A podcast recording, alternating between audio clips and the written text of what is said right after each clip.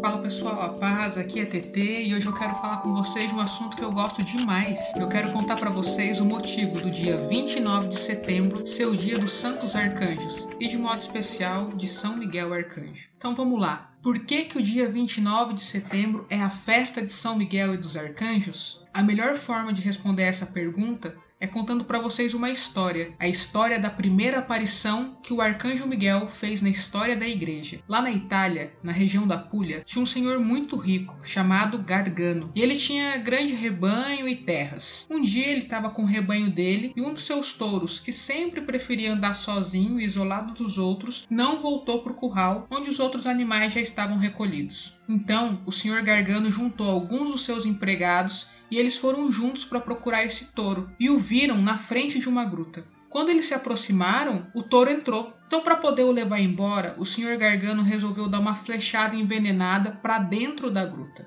Só que o que, que aconteceu? A flecha não ficou dentro da gruta atingindo o boi, mas a flecha entrou e saiu da gruta, como se fosse um bumerangue, e acertou o próprio atirador. Incomodado pelo que tinha acontecido, ele então procurou o bispo local, que hoje é santo, São Lourenço Maiorano, que percebendo que tinha algo de extraordinário no que tinha acontecido, ordenou três dias de oração e de jejum. No final do terceiro dia, São Miguel apareceu para o bispo e falou para ele: Você fez bem de pedir para Deus quanto aquilo que estava escondido dos homens. Um milagre atingiu um homem com a sua própria flecha para que ficasse claro que tudo o que aconteceu foi por minha vontade. Eu sou o arcanjo Miguel, e tô sempre na presença de Deus. A gruta é sagrada para mim e eu decidi proteger esse lugar e os seus habitantes. Eu quero provar que eu sou o patrono e o guardião desse lugar e de tudo o que ali acontece. Lá onde a rocha se abre, os pecados de todos os homens podem ser perdoados. Aquilo que for pedido em oração será atendido. Vai por isso, sobe a montanha e dedica a gruta ao culto cristão. E o interessante é que como a montanha era um lugar bem inacessível,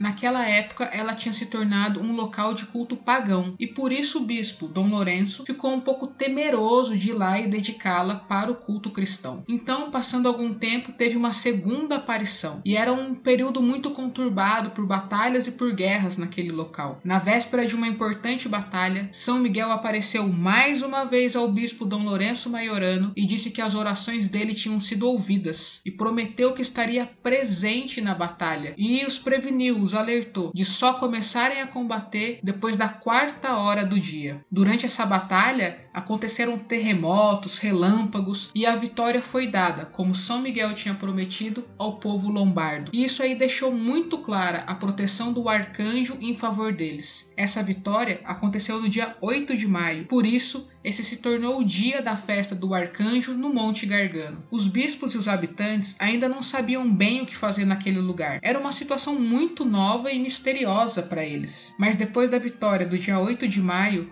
o bispo decidiu obedecer o que São Miguel tinha orientado sobre fazer a consagração daquele lugar. Até o Papa Gelásio I já estava sabendo dos acontecimentos e se mostrou favorável à consagração. Mas na noite anterior, mais uma vez o arcanjo apareceu para o bispo e lhe disse: Não é tarefa tua consagrar a basílica que eu construí, eu a fundei eu mesmo a consagrei, mas vocês podem entrar e frequentar esse lugar que foi colocado sob a minha proteção. No dia seguinte, Dom Lourenço, acompanhado pelos outros sete bispos da região, em procissão junto com todo o povo e o clero, foram na direção daquele lugar sagrado. Durante o caminho, eles perceberam um prodígio. Algumas águias com as asas abertas iam voando sobre eles e protegiam os bispos dos raios de sol. Quando chegaram na gruta, acharam ali um altar rústico coberto por um manto vermelho que tinha uma cruz. Também contam que ao chegar lá, encontraram na rocha a marca da pegada de São Miguel. Foi então que o bispo Dom Lourenço celebrou ali a primeira missa, e era o dia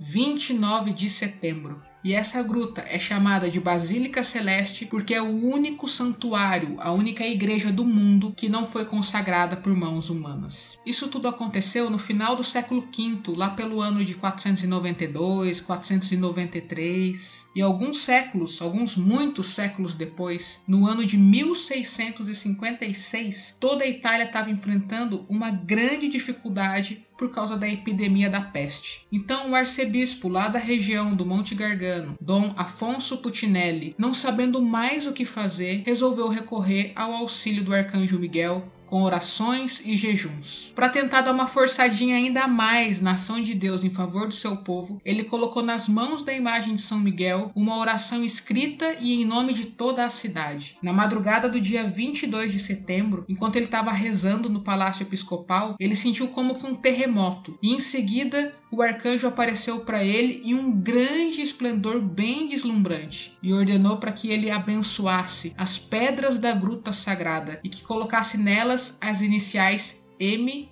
e A de Miguel Arcanjo. E disse ainda que qualquer pessoa que tivesse junto a si com devoção aquelas pedras, ficaria imune à peste. O bispo obedeceu e fez o que São Miguel tinha orientado. Dali em diante, não só a cidade foi libertada da peste, mas todos aqueles que tinham contigo a pedra, independente do lugar onde estavam, também ficavam livres da doença. Para manter viva a memória desse acontecimento, o arcebispo fez um monumento para São Miguel Arcanjo na praça da cidade, bem na frente da janela do lugar em que o arcanjo tinha aparecido para ele durante a sua oração. Essa é a história das das primeiras aparições de São Miguel na história da igreja, as aparições que aconteceram lá no Monte Gargano. Depois delas aconteceram muitas outras, mas foi aí, no Monte Gargano, que São Miguel disse que estabeleceria a sua morada na terra. De fato, o Santuário de São Miguel no Monte Gargano é um lugar de profunda reconciliação com Deus e libertação de todo o mal. Inúmeros santos foram lá em peregrinação, desde São Francisco de Assis, que parou na porta por não se achar digno de entrar num lugar tão santo, a Santo Tomás de Aquino, São João Paulo II